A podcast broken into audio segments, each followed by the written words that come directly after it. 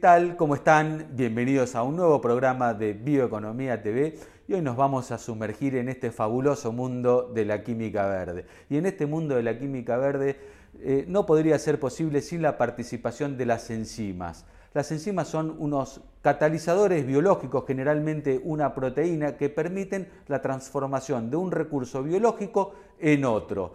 Eh, y para eso vamos a hablar con Maximiliano D'Alessio, quien es el responsable comercial para América Latina de Novozymes, la empresa número uno a nivel global en la producción de enzimas. Vamos rápidamente a la presentación de nuestro programa y a cumplir con nuestros auspiciantes y enseguida estamos con Maxi. Presentamos el tractor Puma Long Wheelbase. Mayor fuerza y flexibilidad para incrementar la eficiencia y productividad. Caudal hidráulico de 180 litros por minuto. Iluminación LED, barra de tracción clase 3 y software APM. Case IH.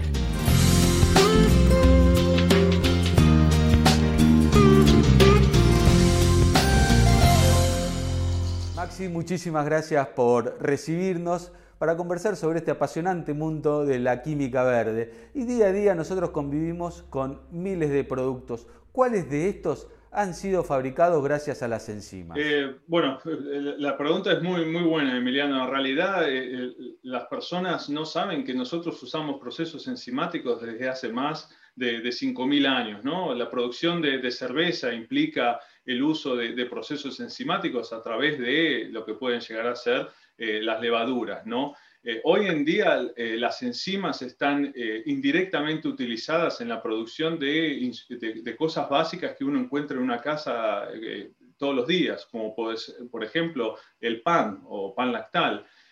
también el, el, jabón para lavar la ropa, ya, ya sea tanto sólido, en polvo como, como líquido. Eh, eh, insumos como, eh, bueno, el etanol que, que, se utiliza en nuestros, este, los autos cuando cargamos combustible, o sea, las, las, naftas tienen un corte con etanol, ese bioetanol se produce a partir de procesos enzimáticos de, que, que transforman el almidón de, granos, pues, principalmente maíz, dentro, eh, dentro de etanol. Y además de eso hay eh, muchas aplicaciones, incluso en plásticos, ¿no? Se utilizan procesos enzimáticos para refinar plásticos, en donde ya está habiendo un amalgamamiento entre lo que es la química del petróleo y la química biológica. Eh, se utiliza con eh, restos de, cosechas, para, restos celulósicos, también se utiliza, se hacen procesos enzimáticos para romper los, eh, los polímeros de celulosa y a partir de ahí generar bloques de construcción para hacer otras cosas, entre ellas también los bioplásticos.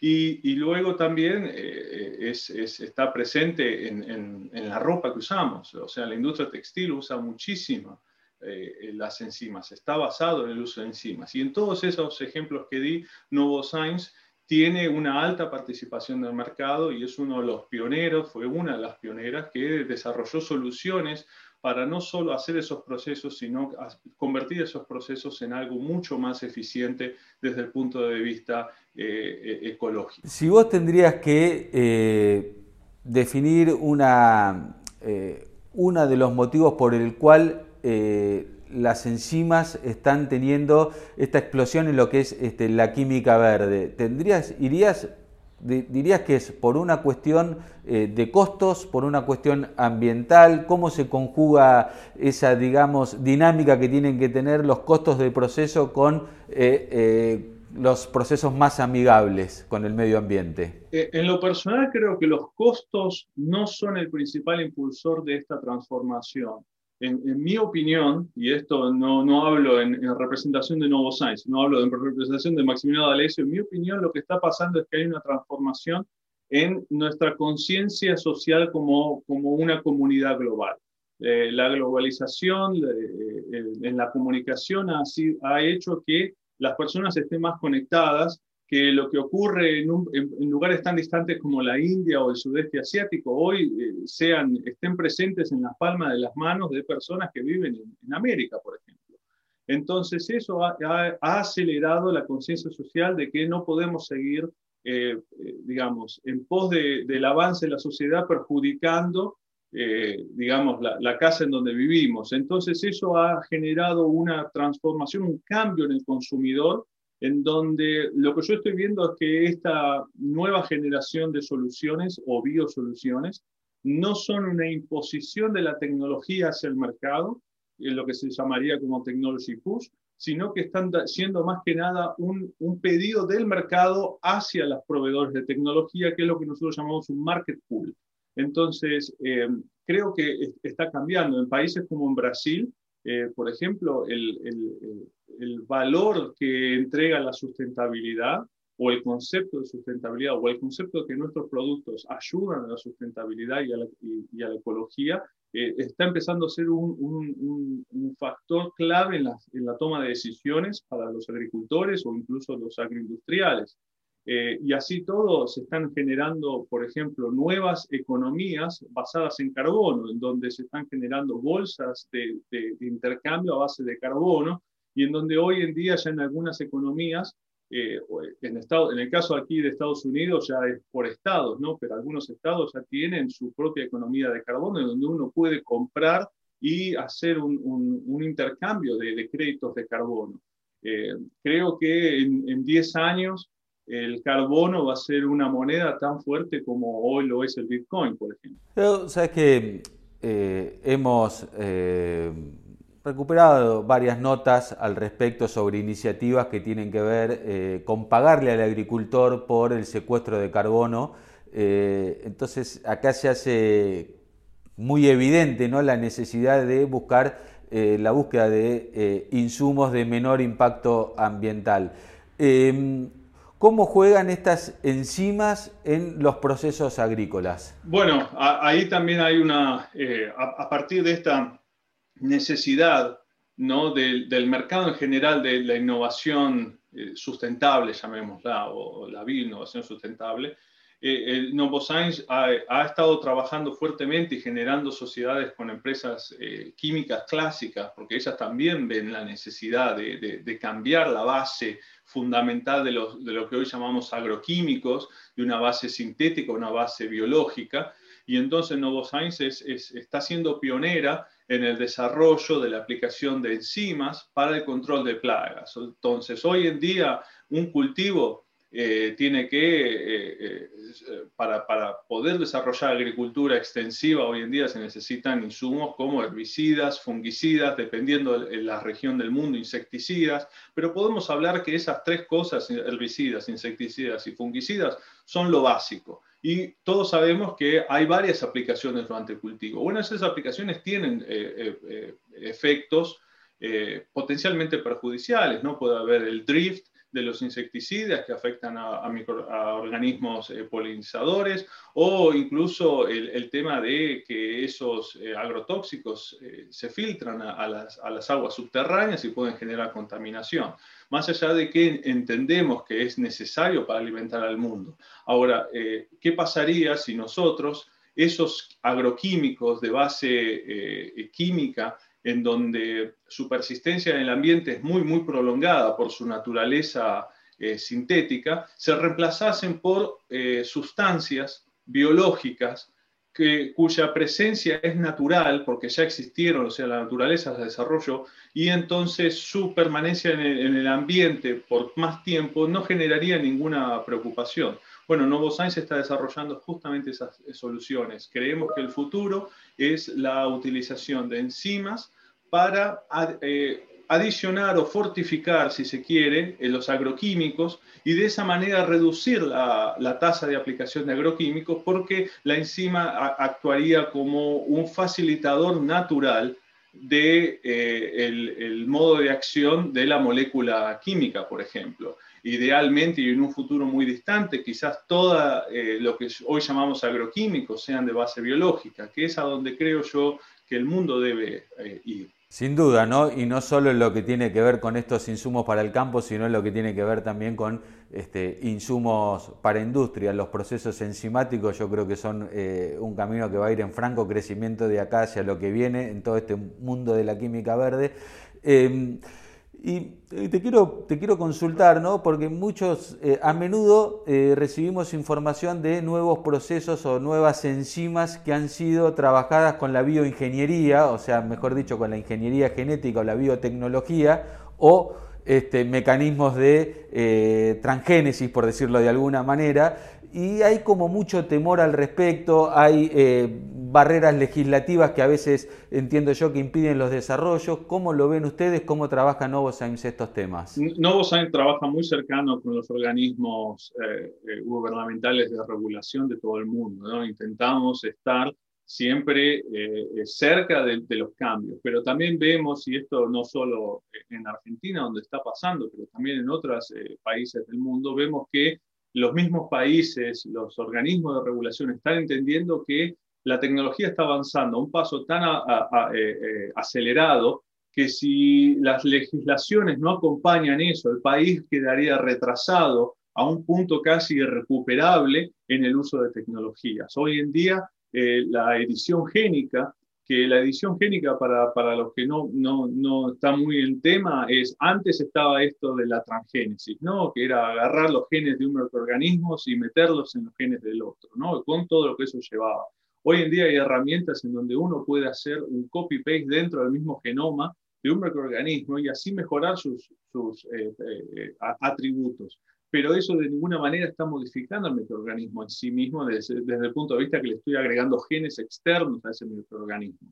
A través de la edición génica, eh, trabaja muy activamente porque muchos de nuestros procesos industriales están realizados con eh, organismos que nosotros para, para, mejorar la producción los modificamos genéticamente. Obviamente lo que usamos no es el microorganismo, sino el producto final que son las enzimas. Pero también ya estamos trabajando en líneas de investigación muy, muy fuertes en donde nuestros productos a base de microorganismos vivos, biológicos, también conocidos quizás en, en, Argentina más comúnmente como inoculantes, estamos trabajando en la edición génica de cepas para mejorar los atributos y la performance en todo sentido de esos microorganismos. Se pueden mejorar los microorganismos para que sean más resistentes a disecación, resistentes a sequía, a, salinidad o incluso para exacerbar sus atributos naturales. O sea, si un organismo fijaba nitrógeno, que fije más nitrógeno, si solubilizaba fósforo, que solubilice más fósforo, u, otras cosas.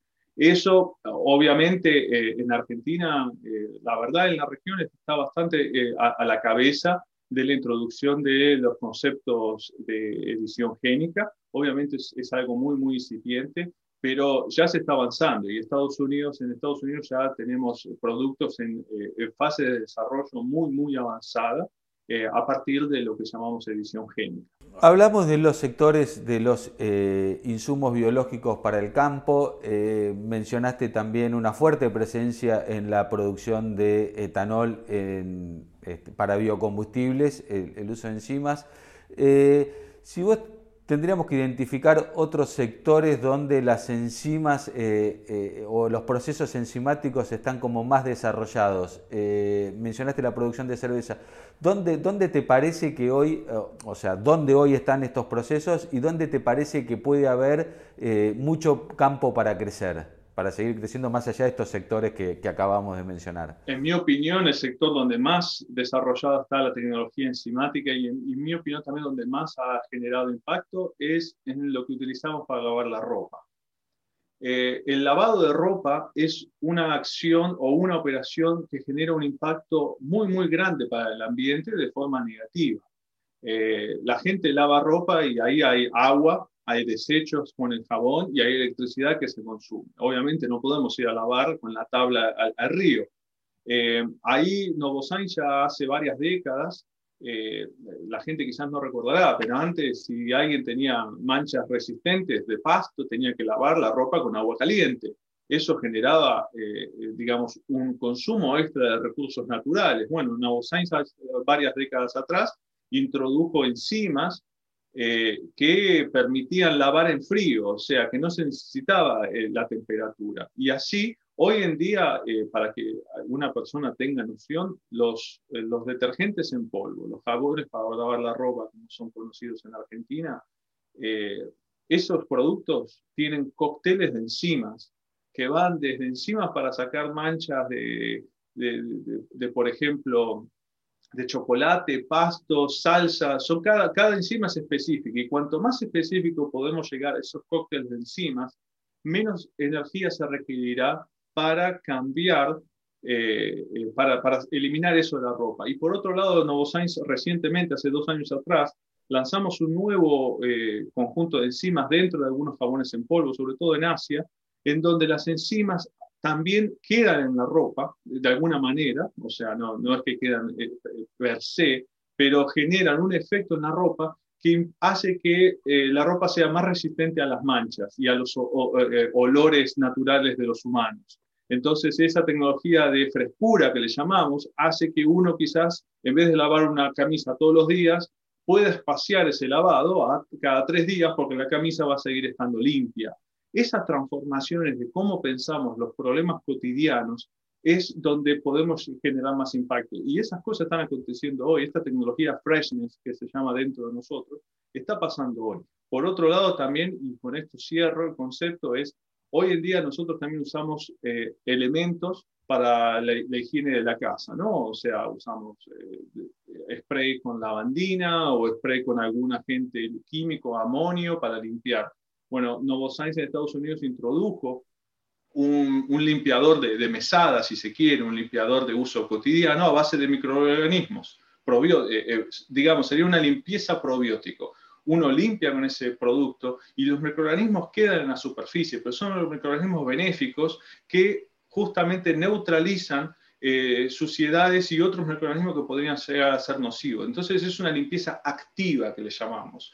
Todas esas cosas están aconteciendo ahora y están transformando la manera en que el mundo hace las cosas. Y ahí es donde para mí está la mayor transformación, porque una vez que, en mi opinión, de nuevo, una vez que uno entra a, las casas de las personas y las personas empiezan a estar más familiarizados con las tecnologías biológicas y se empiezan a dar cuenta que utilizan esas tecnologías de manera natural, la recepción de otras cosas empieza a ser mucho más acelerada. Sin duda, la verdad que eh, muy interesante, ¿no? De, porque acá tenemos un caso práctico con el cual convivimos todos los días en el ciudadano común en su casa, que a veces este, se alarma por ahí de, cosas que escucha y que no conoce que pasan en, el campo o en alguna industria y sin embargo son tecnologías que nos ayudan a este, solucionar otros problemas que tienen que ver con el medio ambiente eh, de, forma utilizando estos recursos biológicos que la verdad, como vos decís, este, nos están cambiando la vida. Eh, muy interesante lo de este, la ropa, esta que decíamos, hemos eh, publicado algo en el portal al respecto sobre estos desarrollos, también nos llamó mucho la atención en, aquel momento y nos pareció fascinante. O sea, estamos avanzando hacia un mundo de la química verde en el cual vamos camino a solucionar los problemas este, más complicados que tenemos en la humanidad, por lo menos en esto que tiene que ver con el clima. Muchísimas gracias Maxi por todo este pantallazo eh, que nos diste. La verdad que da para seguir hablando muchísimo más. Te vamos a volver a, convocar para tocar otros temas y ver cómo sigue avanzando todo este fabuloso mundo de la bioeconomía. Eh, muchísimas gracias por estos minutos. Muchas gracias, Emiliano. A ustedes, un placer estar con, eh, eh, haber sido entrevistado y estar con ustedes. Y bueno, quedo a disposición para lo que ustedes necesiten. Llegamos al final del programa. Agradecemos enormemente a Maximiliano D'Alessio por prestarse a conversar con nosotros por todos estos minutos y a todo el equipo de Novozymes de Latinoamérica por permitirnos realizar esta interesante entrevista. Los invitamos, como siempre, a seguirnos a través de nuestras redes sociales, a suscribirse a nuestro newsletters y a recorrer todo el portal bioeconomía.info para enterarse de todo lo que está pasando en este fabuloso mundo de la bioeconomía. Muchísimas gracias por acompañarnos y los esperamos la semana que viene.